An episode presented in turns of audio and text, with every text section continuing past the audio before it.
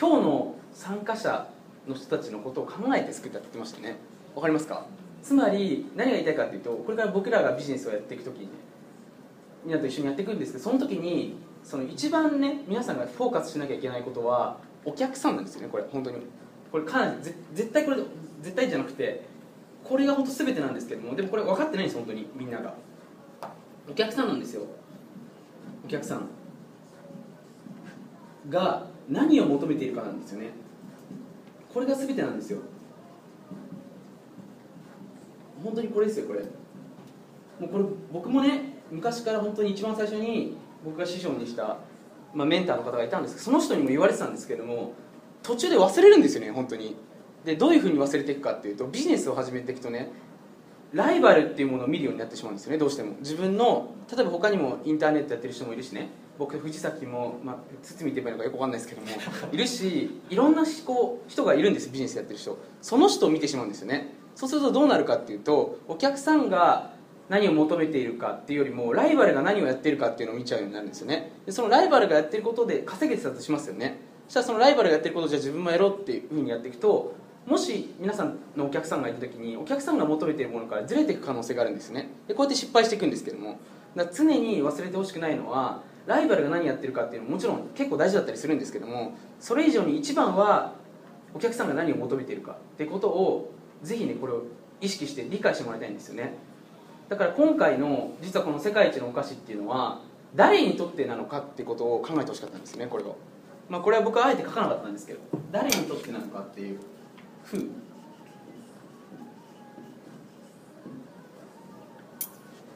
でこれが実はねその実は僕と藤崎さんだったんですよね。だからその本当はねできれば聞いてほしかったんですよ。え世界一の美味しいって誰にとってのですかっていうふうに。ここを聞いたら答えってもう一発で出ますよね。で藤崎さんと僕で。で藤崎さんチョコレートなんで120円で OK ですね。本当100 120円で OK なんですよチョコレートで。だからさっきもガルボ食ってたんですけど。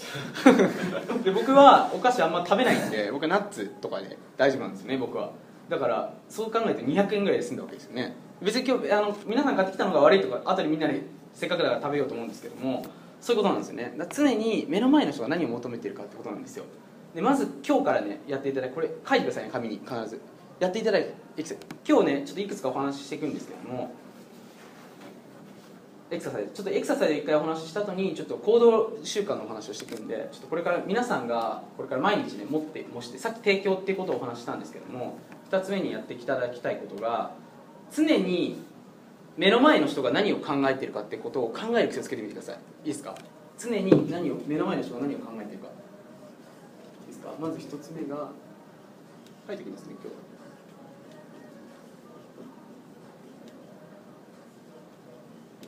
でね、こういうねあの、まあ、この後どういうふうにこういう今からお話ししていく内容を習慣化していくのかっていうお話もしていくんですけどもちょっと先にちょっとその目の前の人が何を考えてるか。でビジネスを一番ねあの極めるコツっていうのは単純で本当にねなんか億万長者に弟子入りすることとかもそれもあるかもしれないんですけどもそれ以上に一番大事なのは目の前の人が何を求めてるのかってことを常に考える癖をつけるんですよ。でこれをつければつけるほど自分のビジネススキルが上がってきます。だからこういうのってどういうところで身につけられるかって例えば今日みたいな時もそうだし誰か人と会った時もそうだし家にいる時とかもそうですよね。常にその何を求めてるのかなってことを考えるようにするんですよね。そうすると見えてくるんですよ。本当に不思議なんですけども。だから例えばねそのすごい人と会っている時とかもそうなんですけどもこの人が何を求めてるのかなってことを考えてみるんですよね。常に。だから普通にどうしてもね僕らっていうのは自分自分っていうエゴがあるからね。もちろんそれはどういうふうに対処していくのかってお話するんですけどどうしても自分の話をしたくなっちゃうんですねどうしても。僕もそうですすごく。僕はエゴの塊なんで正直言うと。でもそれだとうまくいかないんですよ。エゴだと。じゃあ何をするかっていうとお客さんが何を求めてるかっていうところなんですよね。でこれにフォーカスすると本当にね自分でビジネスのセンスが見えてくるようになります。だからちょっと1個例を出すんですけどこれ前セミナー中に言ったかな？酒井さんちょっとメガネ屋さんになってもらってもいいですかメガネ屋さん。前言いましたっけこれって？セミナー中言ってないですよね。で酒井さんちょっとメガネ屋さん皆さんも聞いてください。メガネ屋さんになってもらった時に酒井さんのお客さんって誰ですか？メガネ屋さんのお客さんって。目が悪い人です。目が悪い人ですよねじゃあ目が悪い人たちっていうのは何考えてますか？これ大事ですよすごく。皆さんもメガネ屋さんお店何かやっていくつもりで考えてくださいね？メガネ屋さん。で目が悪い人たちっていうのは何考えてます？それ目が悪い人をちょっとイメージしてもらってもいいです。もっと綺麗に見えるようになりなりたいなとか。じゃあその人どういうことしてます？例えばその Google とかで何調べてそうですか？たいですか？その目が悪い人いや目が悪いからちょっとよくしたいなって思うから眼鏡つけるわけじゃないですか。その人どういうふうに何考えます？他に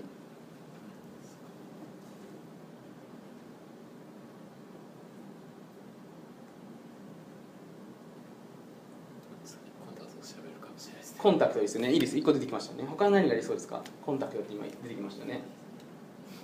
レーシックとかレーシック出てきましたよね。他に何がありそうです？あ全然これ2つできただけで素晴らしいと思うんですけども。視力回復とか。ですよね。視力回復とかトレーニングとか出てきましたよね。でもこれ本当不思議なんですけど今出てきましたねいろいろと。これ冷静に考えてみれば分かりますよねまあここに考えてみればでもメガネさんやってるとどうなってしまうかというと見てしまうのが他のライバル店を見るんですよね。例えば自分が何メガネかをやってるって言ったら他のライバル店がどういうところに広告出してるのかとかどういう値段でやってるかってとこを見ちゃうんですよ。これ本当に不思議ですよ。だから僕がコンサルしてる飲食のお店もパスタ屋さんがね今はもうやってないんですがあった時に何をしたかっていうと他のライバルのところを見てるんですよね。サイゼリアがどうとかね。でも考えてみてほしいんですよねって言ったんですよねその店長さんに。お客さんは別にパスタお昼食べに行く時に今日のパスタはどこにするって決めてないですよね。今日のランチどこにしようかですよね。だからランチっていうとこにフォーカスしてるんですよ。わかります？だからパスタじゃないんですよ。わかりますか？でそれもお客さんが何を考えてるかってことを考えればじゃあねその安いパスタにするのかっていうふうにつけられるかもしれないしもしくはサラダバーを盛り込むことができるかもしれないしっていうふうにアイデアが生まれてくるんですよね。だからその何が言いたいかってさっきのメガネ屋さんもそうだったんですけどもその例えば目が悪い人ってことですよね。だからメガネ以外でも売れるかもしれないじゃないですかメガネ屋さんに。例えば目が良くなる体操法のね本を置いといたら売れるかもしれないですよね。DVD とか置いてあったら。でこういうなんか体操があるんですよとか言って言っても売れるかもしれないですよね。っていうふうにどんどんどんどんアイデアが浮かんでくるんですよね。それを自分の商品ラインにぶち込んでいくと利益が上がるんですよ。だすごく単純なんですよね本当に。そう。だからぜひねこれをやってみてください。だから僕は最近に始めた事業でこれ言ったか覚えてるか分かんないですけどインターネットの便利屋さんっていうのを始めたんですよね。で僕はセミナーソーシャルメディアのこれちょっと分かりやすい例で一つですよ。ソーシャルメディアのセミナーをやっていてその、ね、経営者の方がいっぱい来るんですよね。でその方たちってそのセミナーに来ても分かんないんですよ。やるんですけど 分かんないんですよ。でパソコンが使えないんですよねそもそも。で iPod とか iPhone とかを持ってるんですけどもなんで持ってるのかっていうのを聞いてみると部下にバカにされたくないからとかね息子に持ってるとかっこいいと思われるからとかそういう理由なんですよね。だからただ持ってるっていうものなんですけど使えてないんですよ。だから直接教えてくれる人が欲しい。で彼らはお金を持ってるけども若い人たちには聞けない。部下には聞けないっていうプライドがあるから本を読むんですけど本じゃ分かんない。だからセミナーに来る。でさらに僕らがそこで教えますよって言ったらやれるんですよね。でかなり高額なフィーをチャージできるんですよ。わかりますか？でそれやってる人他にいないんですけども何が言いたいかというとすでにその僕が来たお客さんが何求めてるのかなってことをずっと見てたんですよね。そうすると出てくるんですよそういうもの。あこういうのだったらいいんじゃないのかなっていうふうに。そういう感じですね。だから皆さんがこれそれ以外もそうですよ。例えば恋愛でもそうですよね。常に人といる時とか例えば今日とかも終わりますよね。で電車で帰りますよね。そういう時にただなんとなく携帯僕は昔は見てたんですけど mixi 見てあこいつなんかまたこんなことやってるとかってコメントしたりとかしたんですけどもそういう時間に考えてほしいんですよね。あの人何求めてたのかなって。でそれを考える癖がすると1個出るんですそのあこいつこれ求めてるんだって思って。それそれを提供する癖がつくんですよね。でそれって別に物じゃない場合がありますよ。例えば。例えば師匠っていうとか皆さんにもぜひメンターっていうものを見つけてもらいたいんですけども彼らが求めているものは感情的なものだったりするんですよ。わかります？だから僕がよくいつも師匠にアプローチする時って大概どっかねその人たちが求めてるもの何なのかなって言って例えば経営者の人って結構孤独になるんですよね本当に。孤独さって言って話を聞いてくれる人が欲しいとかね。その人が普段聞いてくれなかったことを聞いてほしいとかその失敗談成功していく人ってどうやったらうまくいくんですかってことしか聞かれないから昔のこととか聞かれないんですよ。っていうのを考えるようになるんですよ。でそれを僕は今テクニックとしてお話しするとそれを皆さん真似っこしてできるんですけどもそれだけしか生まれなくなっちゃうんですよ。でも本質はこっちですね。何を求めてるのかってことを考えると自分で生み出せるようになるんですよ。だからこれを空いてる時間とかに考える癖をつけてほしいんですよね。わかりますか？だからぜひねこれを空いてる時間その隙間時間とかでもいいですよね。だ電車僕は電車の時とかその移動中とかにお勧めするんですけど一人お母さんとかね決めてこの人が何を求めてるのかなっていうのを行動から分析する癖をつけるんですよね。そうするとその人が欲しいものをダイレクトに提供するできるようになるんですよ。わかりますか？だお母さんには別にね僕はだから一沖縄の旅行をプレゼントしたんですけども両親に。昔はね。それバカだったんですよ正直。でも親が求めてるものをよく考えてたらそんなものを求めてなかったんですよね。家族と一緒にいる時間を求めてたんですよ。僕は今独立して自分であのやってるんでその家一緒に住んでないわけじゃないですか。でも父ちゃんと母ちゃんにその旅行をプレゼントしようとまあプレゼントしたんですけど実際ね。した思ったんですけどもこれは求めてないなと思ったんですよ終わった後に。で喜んでないかも。いや実際は喜んでますけどもその表面上での喜びで。よく考えてみたらその家族でのその時間っていうのを求めてたんですよね。でそれはみんなもしかしたらやってるかもしれないですけど僕は分かってなかったんですよそういうのわかりますか？だからそれも常にだから僕はそこにスポットライトが来たんですよ。だからお母さんっていう人に。お母さんお父さんって人に。当てたらそういうものが見えてきたんですよね。で実際そういうのを提供するようになってからすごくまたね自分のレベルが一歩上がったしそれによってね自分の幸せ度も上がったしね家族の関係も良くなったんで常にこれを癖つけてください。いいですか？だからまず目の前の人が何を求めてるか。そしてここでねもう一個注目すると面白いんですけども目の前の人ばっかり注目してると自分のことがよく分かんなくなるんですよね。これいいです。かなり大事ですよこれ。いいですか？こっちに注目してると自分がよく分かんなくなるんですよ。これ本当に不思議なんですけど。これ結構あれですよ。いろんな僕も経営者の人に会ってあれなんです。自分がよく分かんなくなるんですよ本当に。これ皆さんもこれからねビジネスでお金を稼ぎ始めると多分この状態に陥ると思います多分。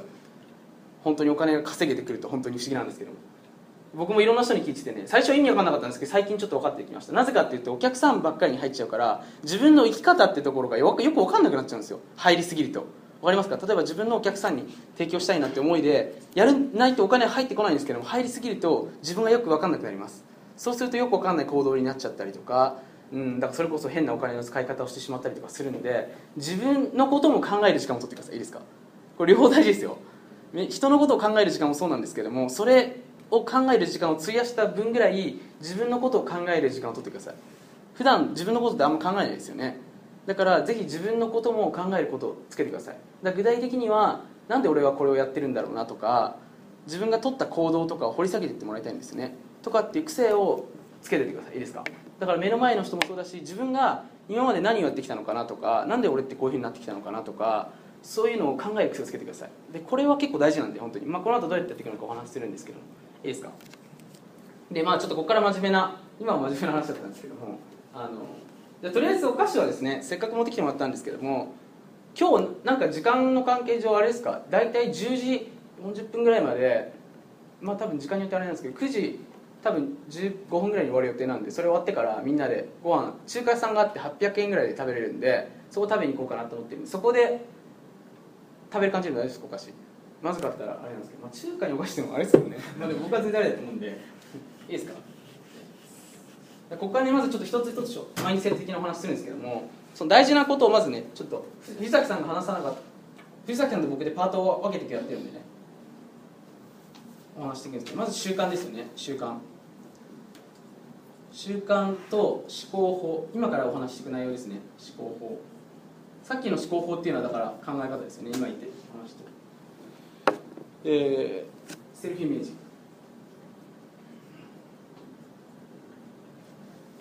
まあ本当マインド的なお話なんですけども。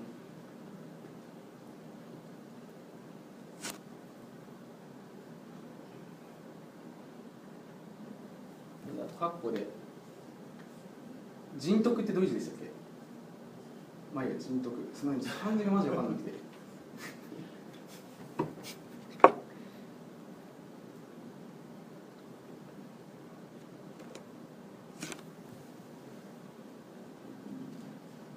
まあ今日はこの上の3つの話をちょっとメインにしていきますね。人徳と心理学っていうお話は後にしていくんです。これが全て収入にかなり結びついているお話なんで今からしていくのがね本当に。ちゃんと聞いてもらいたいんですけども。ちょっとまずねこれから皆さんの習慣のまずお話からしてます。酒井さん習慣って聞いてどういう感じですか？習慣ですか？はい。意識しないでもやっちゃう意識しないでもやっちゃいますよね。で酒井さんがいつも何かやってしまうことって何かありますか？これ結構あれです大事ですよかなり。困った時なんか頭書いたり。頭書いてる習慣ですね。習慣ですね。でねこれ本当に今ちょっといつもだともうちょっと長く撮りたいんですけども飛ばしちゃうんですけども習慣が本当に全てなんですよね。僕らって常に行動してないんですよね。だから例えば毎日お菓子食べちゃう人って気づいてないうちに食べちゃうんですよね。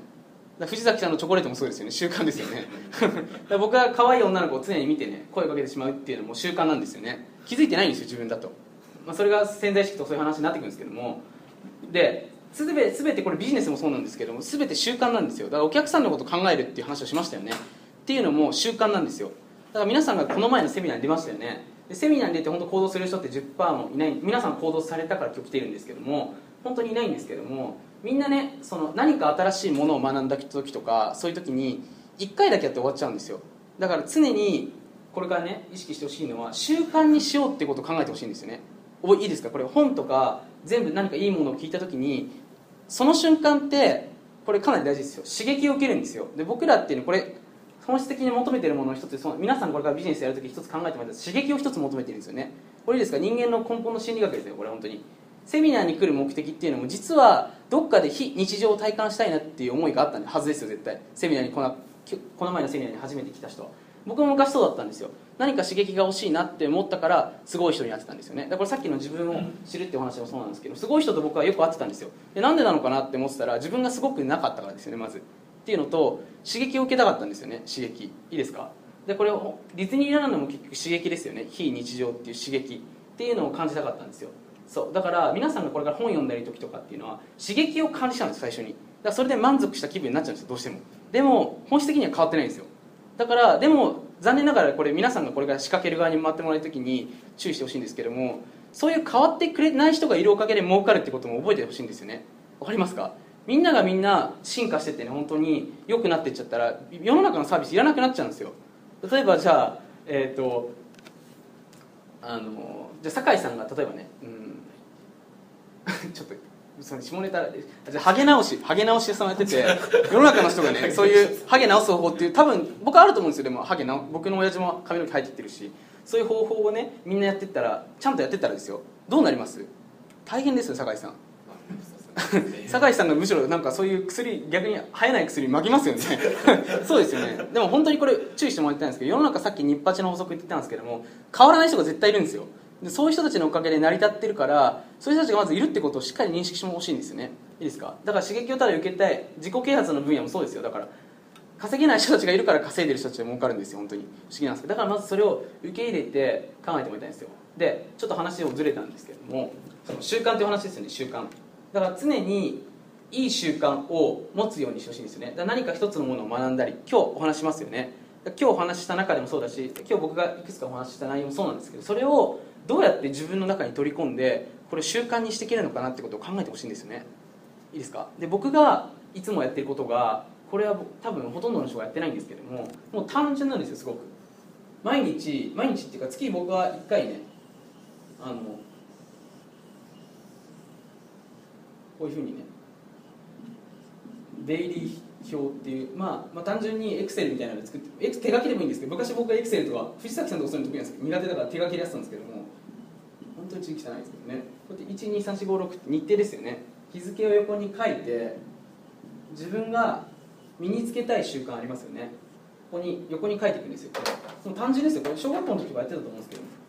自分の習慣にしたいことっていうのをここに書いてるんですよね。だから例えば僕はプレゼントっていうの、まあ、最近はもう自分のスキルになったんでプレゼントを入れたりとか例えば朝水を飲むとかね。っていうふうに書いていくんですよ。こういうふうに。でその日朝まず見ますよね。朝見てこうあそうかこういう感じなんだって思ってやったら丸をつけるんですだから会社とか行ってる方も持ってってもらいたいんですけど僕のクライアントさんにやってもらったんで以前。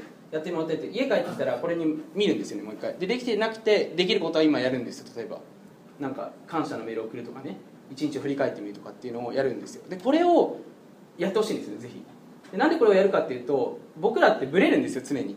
例えば今日皆さんがこっちのあこれいいなって思ったんですけど明日どっか人に会ったりとかねあの仕事行ったりとか他の本読んだりとかするとなんか頭が昨日言ってたことがちょっと忘れてきてねこっちの方が大事なんじゃないかってちょっとブレていっちゃうんですよね。そうするとどんどんどんどん習慣っていうのが身につかなくてなっちゃうんですよ。だから何か今日ね皆さんが習慣にしてほしいことを、ね、僕が習慣にしてほしいことは右に書いていくんですけどもそれをね書いたらぜひこういうね家帰ったら印刷してこいよって感じなんですけども僕そういうのあれなんで基本的に忘れるんで あれなんですけどもそのこういうふうに書いて習慣にしてもらいたいんですよね。で家帰ったらこうやって丸つけていくんですよ。でこれを毎月やってると本当にすごく変わってきます本当に。てか1か月でかなり変わりますこれ本当に。僕これ本当に自分もそうだったんですけどクライアントにやらせて自分で自分のこと変わってるって分かんないじゃないですか。人のこと変わってるっていうのよく分かるんですよね。僕が一番一番最初に個人コンサルまあだいぶ前ですよね、まあ、法人の仕方にもやってもらってるんですけどもあのやってもらった時にね1ヶ月経っただけでものすごく人が変わります本当に。だからまやっぱ毎日やるパワーってすごいなっていうふうに思うんですけどもぜひね今日皆さんが帰ったらねこういう紙を作って僕が使ってるやつでよければ送っとくんですけども作ってねあの印刷してねそれを普段見るとこにやっててください僕はファイルにね僕がやってることはその下敷きみたいのに入れててね下敷きっていうかファイルですねクリアファイルに入れてて A 面がこっちになってて B 面に自分のセルフイメージっていうものを書いたものをね印刷してそれを常にミルクスをつけてるんですけどもそういうことやってます。これを本当にやっていくとかなりいい習慣が身についてきます。だから水を飲むっていうのも僕はもう習慣になったしね。朝起きるっていうのもそうだし。まあいろいろあるんですけども。ナンパをしないと、まあ、それ分かんないですけどもそれね。プールに行くとかいろいろあるんですけどそういういい習慣をね身につける癖っていうのをぜひつけてみてください。でこれを本当にやっていくと本当に変わります。で結局ね人生を変える方法っていうのは習慣なんです本当に。結局どういう毎日を過ごしたかなんですよね。一日で人生はどうしても僕らっていうのはモンキーマインドっていうのがあってね。あのどうしてもすぐねご飯食べたいしすぐ寝たいしすぐね エロいことしたいしって思っちゃうんですよどうしても。本当に。これは人間の本能なんですけども。それを乗り越えていかないとお金は稼げないんです本当に。だから何をしていくかっていうと例えば何でもいいですよ。だから皆さんがちょっと今ねちょっと時間をね3分ぐらい取るんでやってもらいたいですけど今今ね僕が今日お話しする内容以外で何かこれいい習慣なのにできてないことってありますよね。やろうと思ってるけどできないことっていうのをちょっと今思い出してもらいたいんですよね。これ絶対やったらなんかいい。例えばうん朝ねジジャンプをすると分かんないですけどもなんかゴーグルかけるとか分かんないですけど何でもいいですよね。ちょっと今よく分かんないですけども 何でもいいですけどもとにかくねその自分が今何かこれ習慣にしたら絶対いいなって思ってることあると思うんですよ。でもやってないことをちょっと書き出してもらってもいいですか？5個。でこれを書いたらこれに入れてください。じゃあちょっと1分ぐらい時間取るんでちょっと書いてみてください。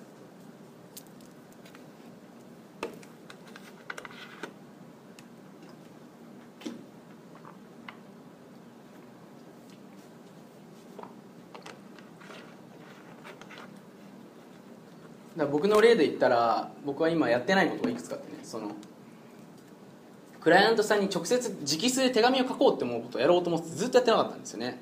っていうのとかがあったりとかするんですよ結構。いいこれ絶対やったらいいことがあるだろうなっていうことが結構あるんですけども。例えばあと僕最近タンニングって分かります？要は日焼けですよね。ジムに僕ジムに行ってるんですけどもタンニングっていうのがあってねこれ絶対やったらいいなってなんとなくあるんですよ。なんか日焼けしたのかっこいいしみたいな。なんか自分の中であって自分のセルフイメージがそれで上がるんだったらいいわけじゃないですか自分にとっては。いいんですけどもで結構安いんですけどもやってないんですよね。習慣化してないんですよ。でそういうのが結構あるんで書き出してみてさっきだからやってる間に僕書き出してたんですけども。だからこれからね藤崎さんと藤崎さんっていうのも変ですけど。堤君とね僕でいろいろお話していくんですけどその中でねあこれ習慣に盛り込もうってことがあったらそれを絶対入れてほしいんですよ習慣に。で僕がねこう独立した中でほとんど友達でまあ生き残ってるやつも何かいるんですけど全然1年目とかで終わっちゃってねに大概普通にビジネスやる人って1年目で消えるんですよ。だから6ヶ月ぐらいで大体いなくなっていくんですよ本当に不思議なんですけども。ずっと稼ぎ続けている理由っていうのが人と何が違ったかっていうとこれだけだったんですよね本当に。シンプルに言えば。僕はすぐいい習慣とかを師匠に言われたらすぐ習慣にするんですよ。でみんなやってるんですよ。だから僕は今朝トランポリンをやってたりとかなんかハーブとかねそういうハーブっていうよくわかんない薬麻薬みたい麻薬じゃないですけど、ね、飲んでるんですけどもそういうのもすぐね僕のお師匠さんに「これいいよ」って言われたらすぐやるんですよ僕は必ず。で全部言われてねやってないことないんですよ本当何一つ。っていうのをやってるとでも本当そうなるんですよね。だから皆さんもねこれからね習慣にしていくってことを覚えてください。本当習慣にすると努力がじゃないんです努力じゃなくてもう癖なんですよね。で酒井さん結構歯磨きって努力してますか？なんか結構。今日はなんかあれだなとかって感じですか？気づいたら磨いてます磨いてますよね。PC クリニカですよね。違いますか？わかんないですけど。違いますか？すいません。ちょっとあれなんですけども。そういうことですよね。だから常に習慣化なんですよ。だからモデルさんにはモデルさんなりの習慣があるしいろいろ人によって習慣が持ってるんですそれが結局その人の未来なんです本当に。だから毎日ラーメンばっか食べてる人はそういう未来になりますよね。わかります？だから本当にそうなんですよ。だから習慣化していくってことをやってみてください。そう。いいですか？だから今ちょっと書き出してもらったのがあるんですけどそれをねちょっと本当だったらシェアしてもらいたいと思うんですけどもあのやっといてください。いいですか？まずは習慣化しておく。いいですか？これが全てです。これからだからどんな皆さんがいろいろやっていくと思うんですけども全て習慣にしていくってことを覚えてください。で悪い習慣が今あると思うんですね。ちょっと今いい習慣でやろうと思ったんですけどもあと悪い習慣をちょっと今思い出してもらいたいんですね。ちょっと今また時間取るんですけど悪い習慣。何か皆さんがやっててこれをやることによって自分が悪くなってるってものってありますよね。絶対あるんですよ必ず。悪くなってることって。これをやることによって。例えば無駄な飲み会に行くとかね。かんないですけど僕にとっては人によって違いますよこれって。結局だから僕のそさっきの日焼けっていうのもその人によってはただの無駄じゃんって思う人もいるんですけども自分にとってそれがリターンになるまで例えば僕の場合はその日焼けをやることによってセルフイメージが上がるしなんか鏡に映ってちょっと焼けてたらいいなって思うしなんか単純にあったかいってのがいいしなんかわかんないけどみんなにこうああ女の子がかっこいいなって思ってくれたらなんかいいなっていう勝手に自分の中にいくつかあるわけですね。それはいい習慣ですよね。だみんそれはいい習慣なんですけども例えば僕は意味わかんない人と飲み会行くのっていうのはかなり意味ないんですよね。なんかお金もなくなるし時間も投資するし。あと結構この前のセミナーでもちらっと言ったかもしれないミラーニューロンって言って目の前の人の影響を結構受けるんですよね。だからネガティブでやついるとちょっと気づかないところで受けてるんですよ。だからそういうのやりたくないから僕にとっては無意味無意味っていうか意味がないんですよ。っていう習慣が多分あると思うんですよね。っていうのをちょっと書き出してもらってもいいですか？いくつか。それを全て、ね、捨てる癖をつけてくださいで今日思考法のところがメインになってくるんですけどとりあえず習慣っていうのはまずね全てだってことを覚えてください。大事な順に話していくんだよ。さっきの藤崎さんが言ってたそういうね、うん、FX のやつも習慣ですよね。最初は多分違和感があったと思うんですけど自分で癖づけてってやってそれを密かにこう見るような癖っていうのをつけてるんですよね。だからいい習慣になってるんですよね。で本当にこれ、まあ、単純な話ではあるんですけども多くの人が気づいてないんですよ。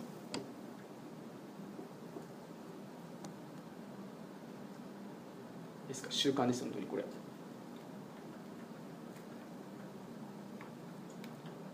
でねあとこれから皆さんがね、あのーやっていく時に絶対これ習慣のところでちょっとリンクさっき藤崎さんがモチベーションって言ってましたよね。モチベーションっていうかそのやる気的なものですよね。っていうのが絶対ね出てくるんですよこれから本当に。モチベーション管理だったりとかビジネスなんか特にそうなんですけどこれ皆さんがこれからビジネス自分でやっていくとかスポーツの選手とかもそうなんですけど自分で自分のことをマネジメントしていかないといけないんですよ。これかなり大事ですよ本当に。自分で自分のことをねこれ習慣レベルの話もそうなんですけど抑制していかないといけないんですけどもどうしてもね自分で決めたけど今日あ飲み会行かないって決めたけども行っちゃったりとかね。別に悪いとは言わないですよそれが。ふうにどんどんどんどんねどうしても世の中っていうのはそういう勧誘っていうかねその欲を刺激するものっていっぱいありますよね。そういうものっていうのが。でもそれに負けちゃダメなんですよ。そう。別にそれにやってやることによって自分がねテンション上がってやるんだったらいいんですけどそのモチベーションっていうことがねこれから皆さんの課題になっていくと思うんですけどもこれがねもう一つやってもらいたいこれも習慣の話とちょっとリンクするんですけどもその1個これからフリこのフリーエージェントクラブで一つ宿題っていうかそのデイリーメールっていうのをやってもらうっていうのがあったと思うんですけどもその自分自身で毎日何をしたかっていうのを書き出す癖をつけてみてると思うんですよね。自分で僕もやってるんですけども僕もあの自分でね自分で会社を作ってから毎日や会社作ってからかなり意識が変わったんですけどもあの自分で自分に毎日メール送ってます。今日何をやったのか。で逆に言うと何ができなかったのか。じゃあ明日何やるのかってこのたった3つだけなんです本当に。今日何をやったのか、まあ、これはねこれからあのフリーエージェントクラブで Facebook にねこれからみんなにシェアしてもらうんですけども今日何やったのかっていうのとなぜこれをするかっていうと Facebook で周りの人がやってますよね。今日何やったか。えーで藤崎さんも書いてくれるみたいなんですけども。で何ができなかったのか自分がやろうと思っててね。でで明日何やるのかっていうの毎日書いてきて周りがやってるから自分もミラーニューロンで焦ってやるようになるんですこれ本当に不思議なんですけどこれがシステムの力なんですけどもそのマスターマインドっていうかその周りのねメンバーのパワーなんですけども今日何やったのか。で何が逆に言うとできなかったのか。やろうと思ってね。できなかったのか。じゃあ明日何をやるのか。っていうのを書き出す癖をつけてみてください。でこれをねちょっと日頃からちょっと帰りのこれもね電車とかまあそんな電車みんな1時間ぐらいかもしれないですけども何その間できるか分かんないですけどもちょっとこれをね自分自身にメールする癖をつけてほしいんですね。そうすると結構ねまあこれでネガティブになるケースが多いです。大概。実は何もやってなかったりするから。でもねいいんですよこれで。これによってあそっか俺結構無駄なことやってるなとかいろいろ気づくんですよ自分の中で。で人って気づくと変えられるんですよね。気づけないと変わらないですよ。だからデブの人って自分がデブだって気づかないからデブのままになっちゃうわけですか。あ俺やべえなって思うから変えるわけですよね。だその借金していく人もそうですよね。借金がまずいなって気づかないからどんどん借金していっちゃうんですよね。常に自分を気づかせるためのこれも一つの仕組みなんですよ。だからデイリーメールっていうのはこれから習慣の皆さんの仕組みでやっていくんでこの習慣に書いておいてください。デイリーメールって必ず。いいですか？デイリーメールっていうかフェイスブックにシェアしていくんで。まあ今日あの書いたら僕と藤崎さんが1個例を見せておくんでそれに合わせて毎日書いててもらいたいんですけども何でもいいですよ。自分がそういうことによって自分をシステマチックに動かすことができるんであの動くんですよね人って。本当に不思議なんですけど。でこれを毎日やっていくと自分に自信がついてきますすごく。そうすると本当になんかね楽しくなっていくしいいです本当に。だからぜひねそのデイリーメールっていうことをやってみてください。これによってモチベーションの維持はできます本当に。不思議なんです。こんな簡単なことなんですけども今日毎日何をやったかで何ができなかったのかじゃあ明日何をするのかっていうふうに考える癖をつけてほしいんですね。どうしてもねやっぱり毎日って見ないじゃないですかあんまり。だから結構多分僕も今度やってみようかなと思うんですけど自分の一日をビデオとかに撮ってみると結構面白いと思うんですよね。かなりマジで。本当に俺ってこんなマジで実は結構やってそうに見えたけどやってねえなとかそのかなり本当面白いんで。でもそれって人から見ると分かるんですけど自分だと気づかないんですよね。これが面白いところなんですけど、まあ、このパターン2の思考法のところでそれちょっと自分を客観視するっていうちょっとワークをやってもらうんですけどもそのとりあえずねまずはこれをちょっと意識してみてください。本当自分を客観視するってこと大事なんですけどもそのためにこのデイリーメールっていうのを送る癖をつけてみてください。自分で自分のことは見えないんですよ本当に。そう。これがまあ僕は難点ではあるなと思うんですけども。いいですか？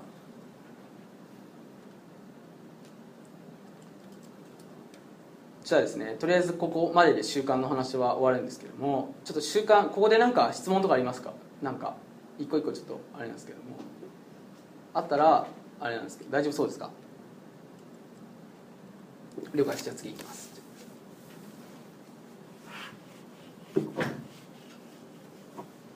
だから自分がこれいいなって思ったことがあったらさっき藤崎さんがすぐメモるって言ってたんですけど携帯に僕もメモってこれいい習慣だなって思ったらそれを自分の習慣リストに入れるんですよね。だから僕最近ねその人と会う時にその初めて会う人いますよねこれから。初めて会う人に会う時に必ずお菓子を買うようにしてるんですよね。でこれこの前ちょっとあこの前ちょっと人からもらったんでって、まあ、自分で買ってきてるんですけどもあまあ、っていうふうに、まあ、人からもらったでも何でもいいんですけどとりあえずこれちょっとこれこの前ねうちの母ちゃんがなんかくれたんであげますよって言って、まあ、ちょっと大したものじゃないんですけどって喜びますよねそれだけで。なんか嬉しいですよね。お菓子もらって嫌な人いないですよね。じゃあ緑犬さんお菓子もらって嫌だなと思います？僕がちょっとなんかおしゃれなこうヨーロッパのなんか可愛いあげたら嬉しいですね。嬉しいと思いますよね。じゃあ僕がなんかゴキブリのおもちゃあげたらどうです？これとか言って。嫌いになりますよね。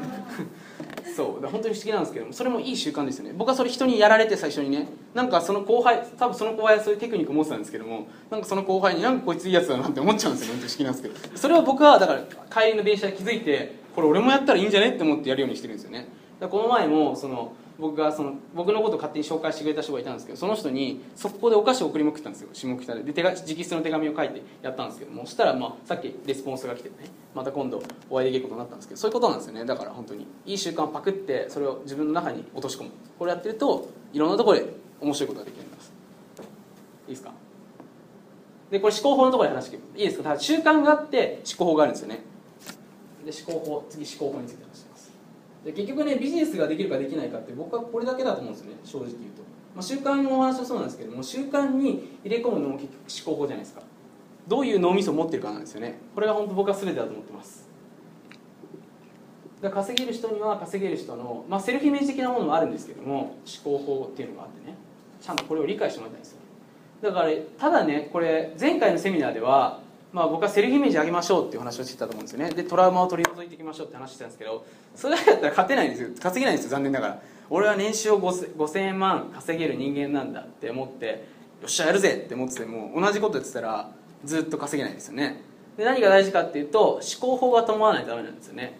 前回セミナーでなんで僕言わなかったか教えちゃったんですけどもあの思考法これ大事なんで覚えておいてください。でいくつかねそのお金を稼いでいく上とかいい思考法ですね。これからね皆さんにお話してくんですけどこれ思考法って結局脳の仕組みなんでね。脳のお話になってくるんですけどもまず一つ目にこれ皆さんがねこれからやってみていただきたいことがいいですか？思考法ですよこれから。これから皆さんが例えばね何かを考えたりとかする時とか全てそうなんですけどこの思考法をぜひ身につけてもらいたいんですけどまず一つ目が何か僕らっていうのは脳みそで普段集中できなかったりしませんか？例えば何かやろうと思った時にパソコンに向かってこれよくあるパターンですよ。僕もいろんなクライアントさんとか自分で最初に僕は今までその1回だけ塾入ったことあるんですけど見てて思ったんですけども何かを始めようと思った時に他のことを考えてしまうんですよね。結構経験ありません？そういうのって。なんかうんこれやろうと思ったね本読もうと思ったのになんかわかんないけど元カノのことが気になりだしてなんか集中できなかったありますよね。これ本当にいろんなところであれなんですけどもだからこの前のセミナーでちょっとちらっとお話したかわかんないですけど小学校とか中学校の時とかっていうのはあんまり気にすることがなかったから一つのことに専念できたっていうのをお話ししましたよね。そしたらその分野が上手くなるっていう話。あそれしましたっけ？覚えてないですか？あちょっと小学校の時じゃちょっと思い出してもらいたいんですけどもじゃあ拓司さん小学校5年生の時何してましたか？野球です。野球ですよね。はいしました？しました？そうですしましたよねその時はだからその集中できましたよね結構。それが例えば今になると野球やってる時も他のこと考えちゃいますよね。でこれこれ僕の父とかもそうだったんですけどもビジネスとかやっててお金のことが気になり始めると例えば子供と遊ぶ時もそれ考えちゃうから子供はそれ分かっちゃいますよね。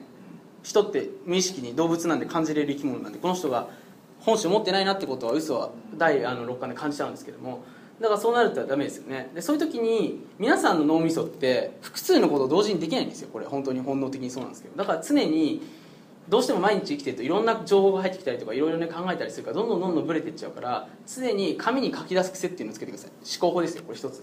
紙に書き出す癖、まあ、習慣レベルのお話になってくるんですけど紙に書き出す癖。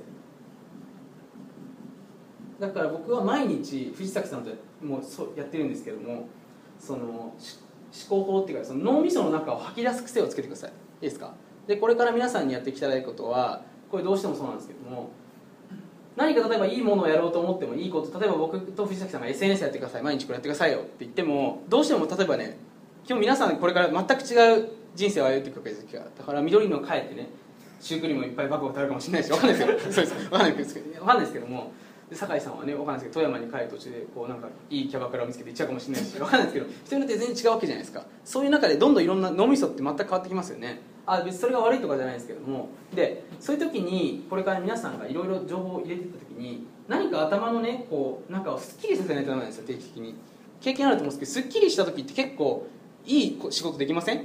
例えばなんかわかんないですけどなんかとりあえず気分いいなって言った時っていいことっていっぱいできますよね。いい仕事もできるし人に会った時も余裕があるし。でもそういう状態をどうやって作り出すかってことなんですよね結局。だからこれ思考法の一つなんですけどもまずね一つ目が今抱えている不安を全て書き出してみるってことですね。不安や悩みを書き出す。僕は毎日毎朝やってます。朝起きて。朝起きて僕はいつもトランポリンをするんですけどもうすぐトランポリンする前に不安を書き出します。なんか朝起きたら気になってることがあるんですよ絶対。それを書き出します。必ず。でそれを解決しないと残るんですよ。わかりますか？例えば元カノのことだったりとかやりかけのパズルだったりとか洗いかけのパンツだったりとかわかんないですけどいろんなことがあるとどっかで気になってるんですよそれが。でもそれをなんかやった後って結構スッキリしますよね。だ掃除とかもそうですよね。掃除したらスッキリしますよね。人って本当に脳って面白いんですけど何かを片付けないと集中できないんですよ一つのことに。だから毎朝不安を書き出す不安とか今何を中途半端なことないかなってことを書き出す癖をつけてください。でこれを書くと自分が何をすればいいかが分かるんですよ。不安なことを書くと。あそっか。やなんか今ちょっと洋服次のデートに何を着ていくか分かんないっていう一つの不安書きますよね。そしたらじゃあ次服書きに行くっていう結果出ますよね。でそれが分かんないと何をしていいかモヤモヤしてる状態になっちゃうんですよ。だから毎朝これビジネスでやるときに一番邪魔してくるのが他のことなんですよ。ビジネスだけじゃないですか。ないじゃないですか僕らの人生って。ビジネスを集中するために他のことを早く解決するようにしないといけないんですよ。だそのためには常に不安を書き出してそれを解決する癖をつけてください、まあ、解決する方法は簡単で不安を書き出したらじゃあこれどうするかってことを書くんですよどうするの？で自分に聞いてみるんですよ。不安を書き出した。パンツ洗ってないとか掃除してないとかね。わかんないですけど例えばうん今日なんか営業で売れるか不安。じゃあどうするのかって聞いてもらいたいんですよね自分で。でどうするのかって言って解決できることはすぐやってほしいんですよねすぐ。すぐ。だからいつまでに何する？今今やるのか今か後か。まあ後の場合は期限決めた方がいいですよ。いつにやるの。でスケジュールに埋め込むんですけどここで。スケジュールに埋め込む。ですか？誰々に本借りて返してないとかいろいろあると思うんですよ。ねこういうのがいろんなところでやると結構ね集中できなくなります。本当に。だから考えられなくなります。だから今日からね電車で考えようかなって思ってもこういうふうに脳みその中他のことで満た満たされるとどんどんどんどんあれになっちゃうんでいいですか？毎日これをやってみてください。必ず。僕は1日2回やってますこれは本当に。朝書いてあといつも夕方ぐらいにあのちょっと時間が5分とか10分ぐらいででき,、ま、できるんでこういうのは。で書いてそれを自分の手帳に挟んでおくんですよね。でそれを見るんですよね。あやべえ俺ちょっとこれやってねえわって。でそれやるとスッキリするんですよ。そうすると仕事が集中できるんですよね。人と会ったりとかは。だからこれをぜひねやる癖をつけてください。で今と後にできることなんですけどできないこともありますよね。うん。例えばなんか地震が起きるか不安とか。ちょっと気になってるじゃないですか。でもそういうのってコントロールできないんですよね。でこれって別にどうしようもないじゃないですか。それはもう忘れるしかないんですよ。だからできることはできて忘れる。でこれをまず思考法の一つとしてやってみていいですか？思考法の一つですよ。まずだから紙に書き出すってことですね。不安を。不安要素を消す作業。これ結構大事です。いいですか？思考法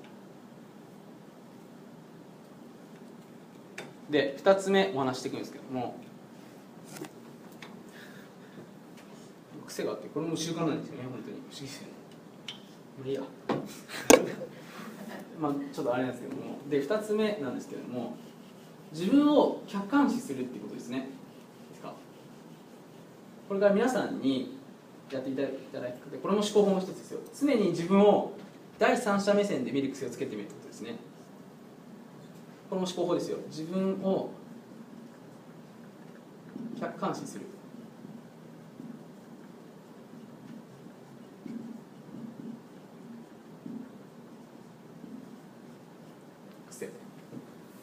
例えばこれを身につけるとどういうことができるかっていうとまあちょっとよくわかんないと思うんですね。これまず聞いて。酒井さんこれ聞いてどういう感じですか？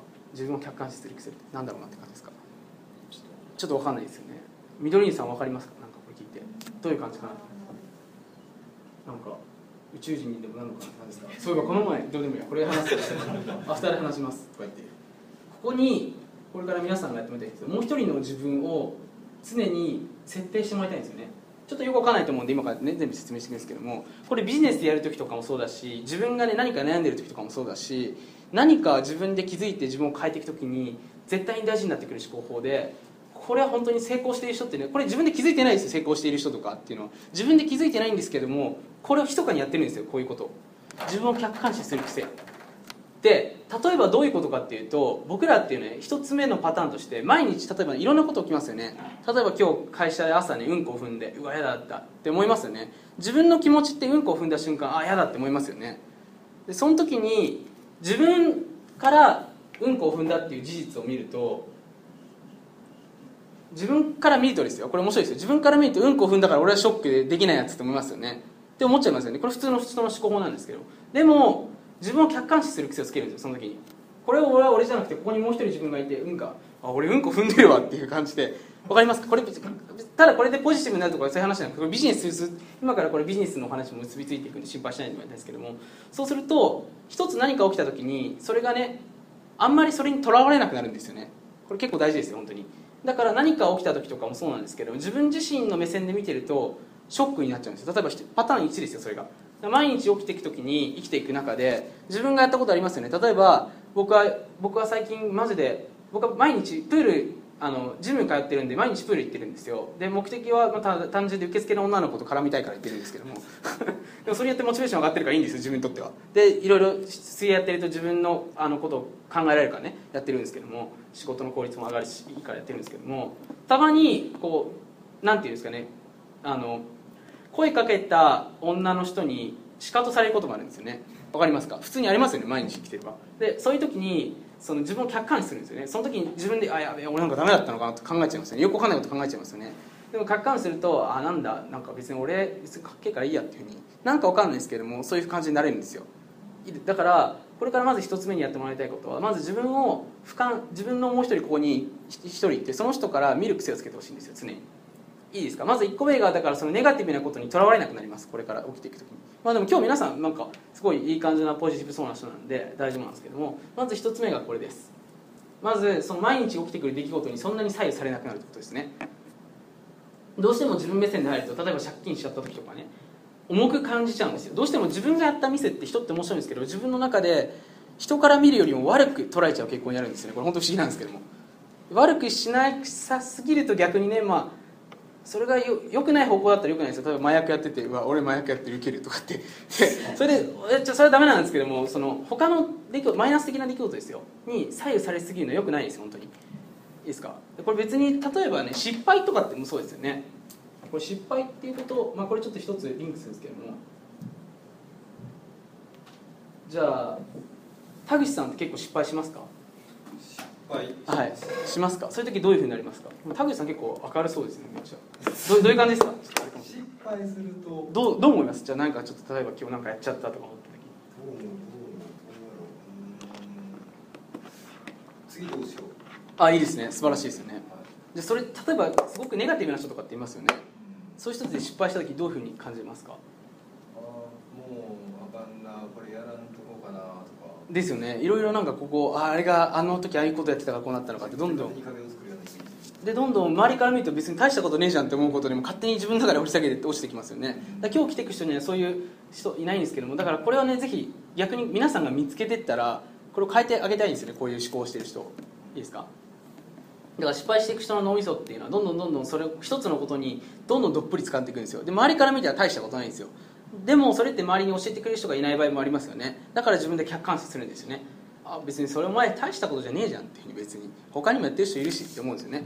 っていうことをやってみてください。そうするとすぐ前向きになります。で僕は一回ね学生時代に100万のねバカなんですけども、まあ、ある権利を騙されて買ってしまって、まあ、僕はいけないんですけども、まあ、その瞬間かなり落ちましたよね正直。大学生で。まだ当時全然お金稼げてなかった時期だったんで。で借金し親にも言えねえしやべえなこれって思うわけですね。人生初めての借金だったんで。でそういう時にオリエモンとか他の人の本を見るわけですよね。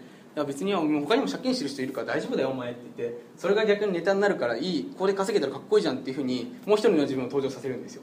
それによって僕はそこから復帰してきたんですよ。いややべえ俺もうどうしようどうしようってなってたらずっとそのままですよね。だから本当にこういう思考をまず身につけてください。いいですか？まず一つ目は自分を客観視する癖をつけると失敗に対する概念が変わるということですね。で二つ目自分の強みが分かる。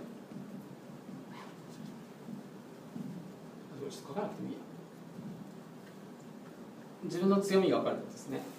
でこれ本当不思議なんですけどもじゃあ酒井さんにまたちょっとバランスが誰何回やってたか忘れちゃったんですけど酒井さんは自分の強みって何だと思います？はい。これ結構大事ですよ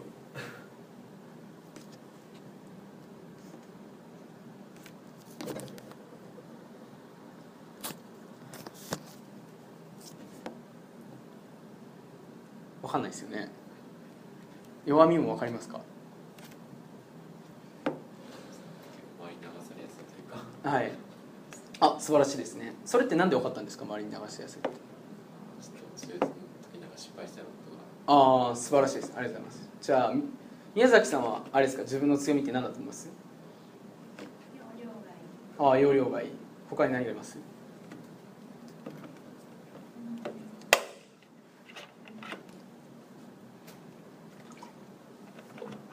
でちょっと時間があれだったんであれなんですけども人の自分の強みって自分で分かんないんですよ。これ分かります？だからどういうことかっていうと皆さんが自分の中で当たり前でやってることが強みなんですよ。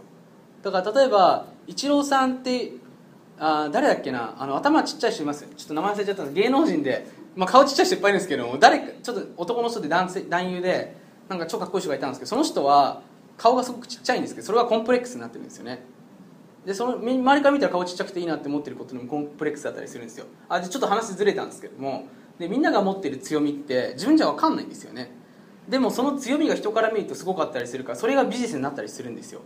例えば僕だったら僕人の名前をあだ名つけるの得意だったりとかね。あのよくわかんないギャグセンスを持ってるのが自分の強みだって自分では持ってなかったんですけどもそれが、まあ、ある時自分でね客観視する癖をつけたっていうよりも、まあ、そういうのを教えてくれる人がいたんですよね。たまたま。でそれお前すげえからお前それ伸ばしてた方がいいっていうのを気づいてから僕のビジネススタイルっていうのを一気に変えたんですけども。でねそ何が言いたいかっていうと自分の強みっていうのをぜひビジネスに生かしてもらいたいんですよこれから。藤崎さんは投資っていう分野を見つけたからずば抜けてってるわけじゃないです。かでインターネットっていうものをうまく組み合わせてるんですよ。だからインターネットはもうこれから絶対ビジネスなくならないんでインターネットを使っていくんですけどもその中での自分の強みっていうのがあるんですよ。だからあとこの前ビジネスアイドルっていうね僕らの一個下で僕が振られた女の子がいるんですけども セミナーに来た女の子で、まあ、ちょっとかわちょっと可愛い子がいるんですけどその子ももともとね、まあ、アイドルとかやってたから分かんないですけど自分の強みっていうのは分かってるんですよね。まあ、女っていう強みとどういうふうに見せれば人がね強くなるのかって分かってるんですよ。だからその子は見せ方がすごくうまいんです本当に。だからそそれがビジネスになってるんですよ実際。でも儲かってるんですよね。だから何が言いたいかっていうと実は皆さんが見えてなくてね強みっていうのがあるんですよ必ず。だ僕と藤崎さんがあったらそれを皆さんにシェアしようと思うんです。まだちょっと今日2回目なんでねちょっとまだ見えてこないんですけどもあったらシェアしていこうと思うんですけどもその自分の強みっていうのをね常に意識する癖をつけてもらいたいんですよね絶対あるんですよ必ず。で世の中の例えばウォーレン・バフェットさんとかって知ってますよね。あの人たちっていうのは本当に昔からね会社の組織法とかそういうの読んでてそれがもう好きだったんですよね本当に。もうエロ本見るのと同じぐらいって言ってたんですらしいんですけども。でもそれが自分の才能だって気づいたんですね途中から。あこれは俺の強みなんだっていうことに気づいてからそれを伸ばそうと思ったんですよ。で本当にそうなんです。例えば本田健って言いますよね。本田健も執筆する作業っていうのをやって俺意外にいけるんじゃないかな。執筆する時って多分彼の中ではどう思ってたかっていうと俺は本当に書いていいのかなって不安ありますよね。でもそれをいけるっていう自分で見れたんですよ。まあそれを教えてくれる人がいたっていうのもあると思うんですけどそれによって彼はその分野を突き進もうと思ったんですよね。そうすると人よりも長けてるから伸びますよね勝手に。不思議と。でそのことって体型好きなんで。だから皆さんのこれからね強みってあるんですよ。藤崎さんは本当すごくこう満目だしね。すごくこう。でも彼はそれ多分気づいてるか分かんないですけども本当は強いんですよ。でも僕はそういうの苦手なんです。だから今回一緒にやることによってうまくいくんですけども。分かりますか？だそういう自分のねこう強みとかっていうのをこう見るようにしてください。でそのためにどうするかっていうとさっき言った通り自分を客観視する癖ですよね。自分でこうちょっと冷静に考えそれってだから人と会ってる時とかに分かりますよ。で僕もよくやるんですけど人と会った後とかに例えば何かをやった時に自分だけうまくいって周りがうまくいかなかった経験とかってありますよね？多分あると思うんです。過去をちょっと掘り返してもらいたいんですけどなんかあるんです。ちょっと電車の中とかそういうね自分今日今ちょっと考えるとちょっとみんながいる場所なんであれですけど自分とちょっと一人の時ありますよね？時になんか自分だけ結果が出てしまったとかっていうのあると思うんです。いろんな面で。いろんな面例えば僕だったら僕は小学校3年生の時にスピーチ大会みたいなのがあって僕の時だけ会場があのその300人ぐらいまで話したのかな、まあ、一人一人なんかねクラス代表みたいなのがいて話して56人で話したんですけど僕の時だけクラスぜその全体が大爆笑したんですよ。で僕はそれがなんで長けてたのかなっていうものこそ自分で分析してみたんですね。で自分の強みが分かったんですよ。っていうふうにだから何が言いたいかっていうと皆さんもその自分の中でうまくいった経験があると思うんですよね。それがなぜうまくいってたのかってことを分析してもらいたいんですよ。いいですか？それが自分の強みだったりします。わかりますか？あ俺ってこういうのをやってるんだって。でそれに大概強みって意識してないんで理由がない場合が多いですよ。理由が前不思議でやってるんで僕も気づかないうちに下ネタを入れるとかだから下ネタっていうのも実はかなりねあの 重要な良さだったりするんですけども そういう自分で気づかないことでやってるんですよそういうのっていうの。だからぜひ自分を客観視する癖っていうのをつけてください。そうすると何か結果が出たことで現象が起きたことによって結果が出たことってあると思うんですよね。例えば飲み会に行って合コンとかに行ってね なぜか自分だけなんかすごい人から声をかけられたとかって時にななんで俺が声かけられたのかなってことを考えてほしいんですよね。そうするとそれが自分の強みだったりするんですよ。わかりますか？それを考える癖をつけるとそれが自分の強みになってあそっかじゃあ俺これ人よりも長けてるからそうするとちょっと自分も嬉しいんですよ。なんか なんか嬉しいしあれなんですよね。だからそれをぜひねちょっとやるようにしてみてください。まず思考法ですよ。だから自分を客観視する癖。どうしても自分の目線で生きてるとね辛くなっちゃうんです本当に。辛くなっちゃうし気づけないし本当にあれなんで。だからまず2つ目に伝えてほしいことは自分を客観視することによって強み弱みを分かる。いいですか？であと3つ目ですよね。さっき言った通り。その自分をマネジメントすることもできるんですね。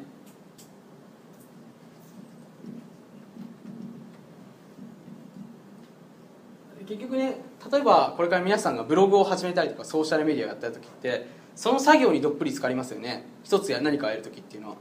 で例えば会社に入ってる時ってチームリーダーっていうのがいますよね。リーダーっていうのが指摘してくれるんですよ。お前ここできてないぞ。できてるぞってことを指摘してくれるんですけどもこれから皆さんが自分でやっていく時に教えてくれる人がいないんですよ。僕と藤崎さんは皆さんのこと24時間監視はできないんで昔だったらお父さんとお母さんが指摘してくれましたよね。これダメだよとかっていうの。できないんですよ。じゃあどうするかっていうと自分で自分のことをマネジメントしていかないといけないんですけどもマネジメントほとんどの人ができないから失敗しちゃうんですよ。だから自分で全然自分ではビジネスやってるつもりなんですけども全然周りから見たら全然やってなかった。朝も寝坊してね。何もやってないでそのままグダグダに終わって昼からあのいいとも見てお菓子ボリボリ食って。でなんか夕方漫画を読みに行って満喫に行って。でっていう感じになっちゃうんですね。だから自分で自分のことをマネジメントしてほしいんですけどもその時に自分を客観視する癖をつけてほしいんですね。これも。全部そうなんですけどこれ要は客観視する癖ってところからマネジメントもできるようになるんですよ。だから最後言った通り一日の最後とかねあれちょっと一回だからねどっかで時間を取ってもらって自分を客観視してほしい。今日自分何やったんだろうなってことを一歩自分のこの辺から見てもらいたいんですよね。今日やったことを。自分朝からこれいらなかったなとかね。逆にあこれ良かったなってことを自分で気づけるようになってほしいんですよ。そうするといい方向にしか進んでいかないんですよ。これ本当不思議なんですけど。だから皆さんがほとんどの人がねできないのはここなんですよ。自分を客観視することができないからなんですよ本当に。だから一個上に立って見る癖を見てください。これやってよかったのかなとかこれ悪かったのかなとかっていう癖をつけると本当にねどんどん変わってきます。で気づけるしね。逆に言うと行き過ぎないしだから。本当に。いいですか？マネジメント。思考法ですね。で、ま、まずはこの自分を客観視するっていう思考法をお話したんですけどもちょっとここに関しては大丈夫ですか？質問。次ちょっと起業家のその起業していくために必要なお金稼ぐために必要な思考法に移るんですけどもここは大丈夫ですか？自分を客観視する癖。ですか？これちょっとぜひ見つけてくださいね。ちょっとあと5分で飛ばしていくんですけどもあ飛ばしていくってちゃんとあれですよ。あの話は全部するんで心配しないんですけどもいいですか？思考法の次に DPCA サイクルです。でなんかこれ聞いたことある人います？PDCA じゃないのっていうふうにちょっと勘違いしてる人いますよね。ほとんどの人が PDCA なんですよ。わかります？でもこれは成功してない人が考え方です基本的には。でどういうことかっていうとほとんどの人が、まあ、今からこれちょっと多分分かってない方もいると思うんでね今から説明してます。これはね do, do ステップ1が do まずやる。で2番。あ違うすいません。DCAP だ。ごめんなさい。まずやるんですよ。で2番目にチェックするんですよね。チェック。これ無限のマインドセットですよこれ本当に。これどの分野でもそうなんですけども究極の思考法ですねこれが。この順序を必ず間違えないでください。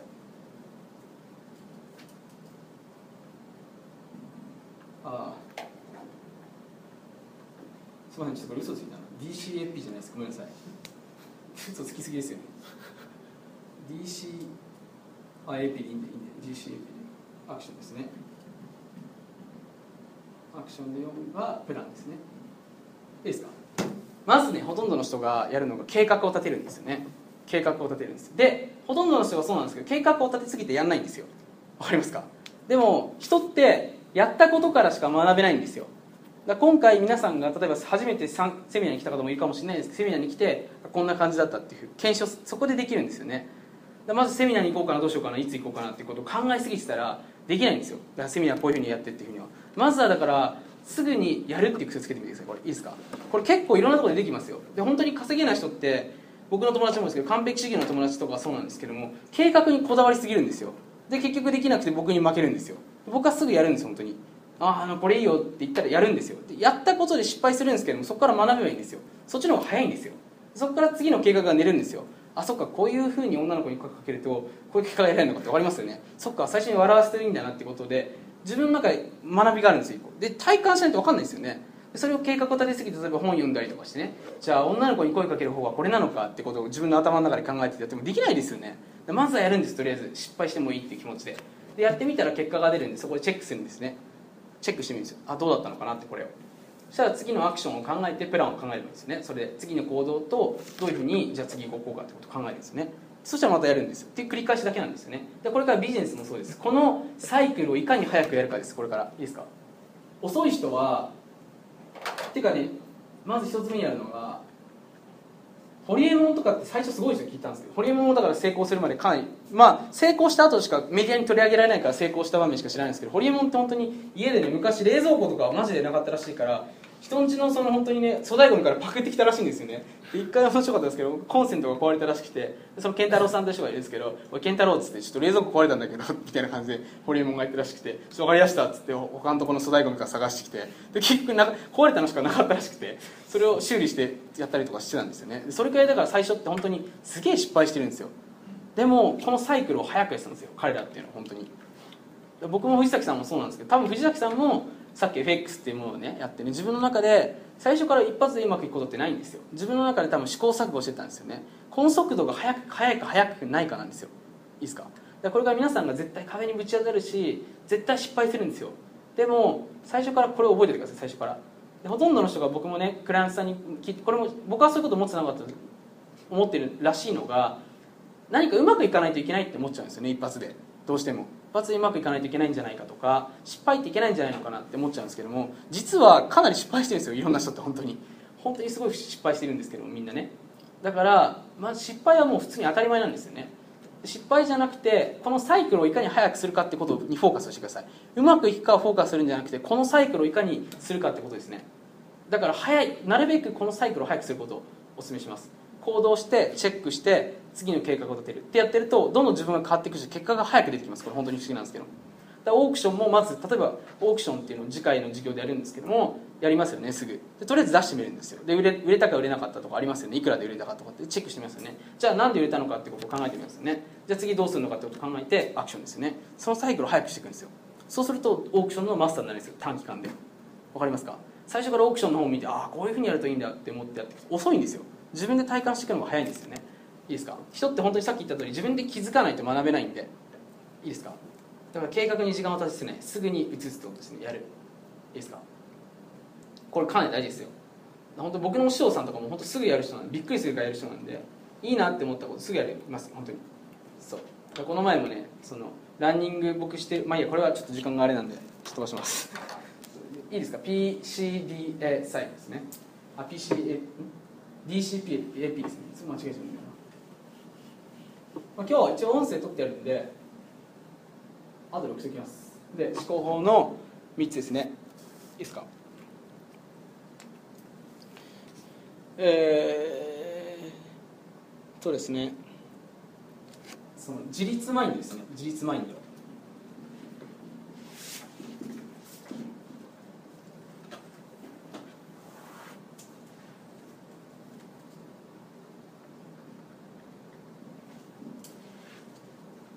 すみません自立マインドを持つっていうのとあ大丈夫ですね。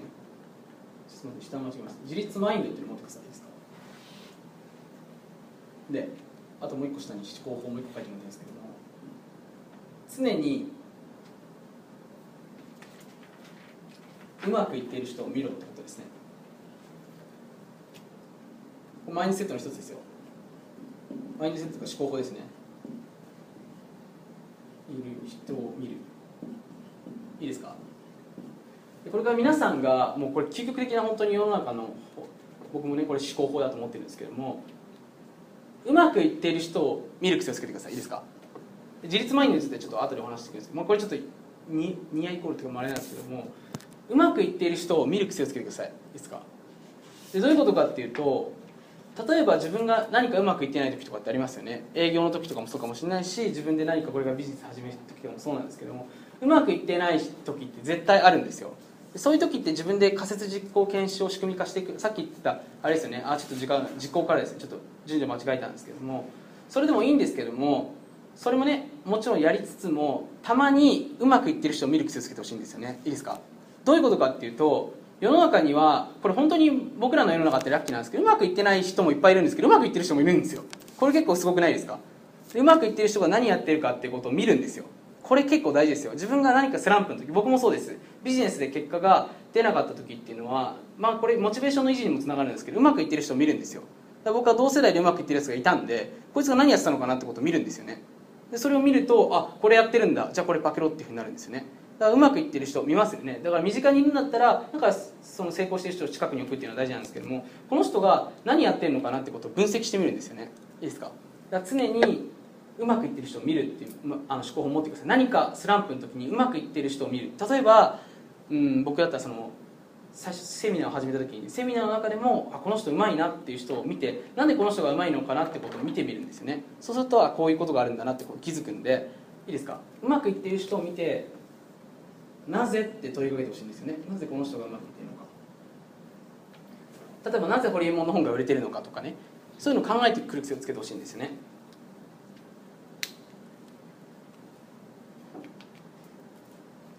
あと2つで終わるんですけれども。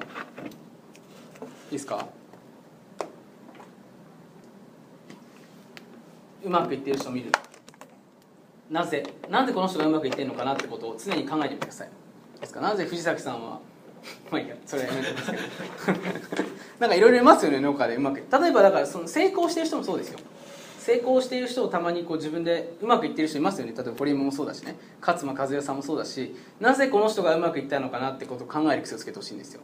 でそうすると分かるんですよ。だからその人のストーリーを見てみたりとかああなるほどねっていうのが分かるんですね。だから堀山も僕もなんでこの人がうまくいってるのかなって気気になったからその健太郎さんと一緒に、まあ、健太郎さんがなんでうまくいってるのかも気になったんで聞いてみたんですけども分かるんですよ自分で。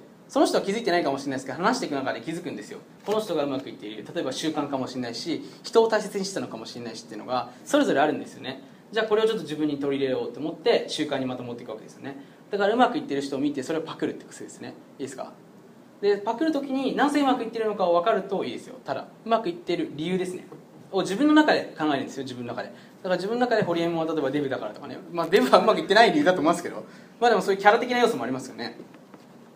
かりますか？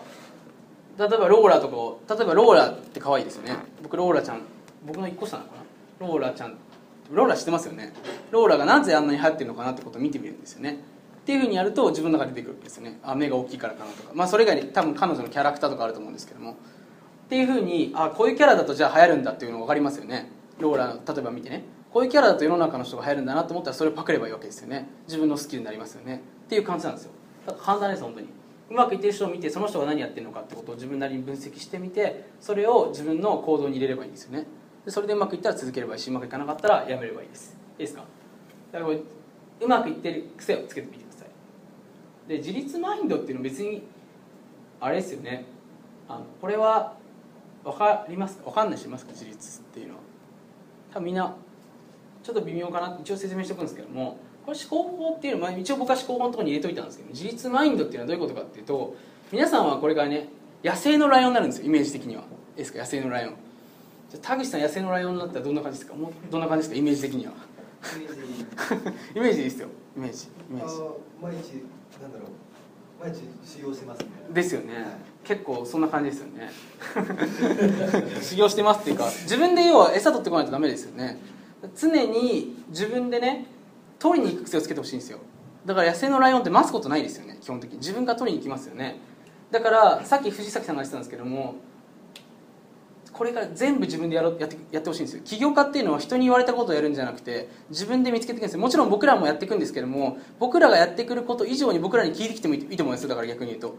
僕らが提案したこと以上にこれやってもいいどうなんですかって聞いてもいいと思うしそれ以外でもさっき藤さんが言ってたんですけど自分で常に仕入れていく癖をつけてほしいんですよね。自分で自立してますよね。例えばイチローさんって別にまあ親父が彼は親父がすごかったっていうのもあると思うんですけども自立してましたよね自分で。自分でうんやってってましたよね。自分でイチローさんはだからあこれ普通の人だったらやんないことをやったりとかっていうふうに自分で常に自立してねやってってましたよね。だから皆さんもこれからねちょっと例が悪かったんですけどもその本当に野生のライオンになったつもりでね常に自分でやっていくんだっていう意識を持ってください。いいですか？どっかで人っていうのは甘えちゃうんですよね本当に。誰かがやってくれるとかね。何かあったら多分誰かがやってくれるんだろうっていうのがあるんですけどそれを脱却した瞬間に見えてくるものが分かります。本当に。だから常に自立マインドを持つ癖っていうのをつけてみてください。自立マインド。自分は野生のライオンなんだ。自分で取りに行くんだ。だから僕らがお話しする内容をさらに聞いてきてもいい。だ例えば藤崎さんとかっていうのはこういうマインドを持ってるからね。僕と藤崎さんっていうのはかなりしつこいぐらい聞くんですよね。その年上のその前のちょっと僕はあんまりみんなに聞いてほしくないですけど、まあ、そうなんです。僕は昔僕と藤崎さんでも冷静に昔からやってたんですよ。例えばその塾に入った時にも言われたことだけ他の人たちって稼げなかった人たちっていうか途中でみんな消えてったんですけどもあの全然聞かないんですよ。僕と藤崎しつこいんですごい聞くんですよね。どうやるといいんですか？これどうなんですか？とかっていろいろ聞いてくるんですよ。でそれくらいやんないとダメなんですよ本当に。で何が違ったかというと結局自分で稼ぎたいっていう思いが自立したからですよねちゃんと。あったからですよね。他の人は多分この人が何とかしてくれるだろうと思ってたんですよね。でもその人からするとその人が何何を言おうが関係ないじゃないですかその人の人生なんだから。だから常に自分で自立マインドを持つって癖をつけてください。ですか？自分がやるんだっていう本当の意識を持ってください。でこれ持ってる人って本当にいないです。これ周り見てみると。本当にこれ世の中って不思議なんですけど、まあ、さっきのに日八の法則になるんですけど、まあ、これはちょっと今度の授業でも話していくんですけども。自立マインドを持ってる人ってあんまりいないです。本当に。いいですか？でも自立マインドを持たないとお金は稼げないです。本当に。いいですか？自立マインドをぜひ、ね、持つ癖をつけてください。でえーっとですねあと最後なんですけども。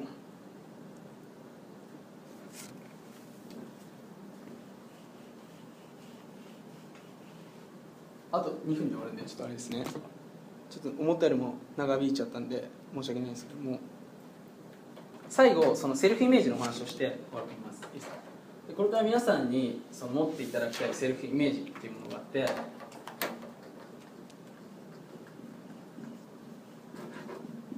いいですか？これから皆さんにやってきてほしいことがあるんですけどもこれは本当に全てにおいて大事なんですけども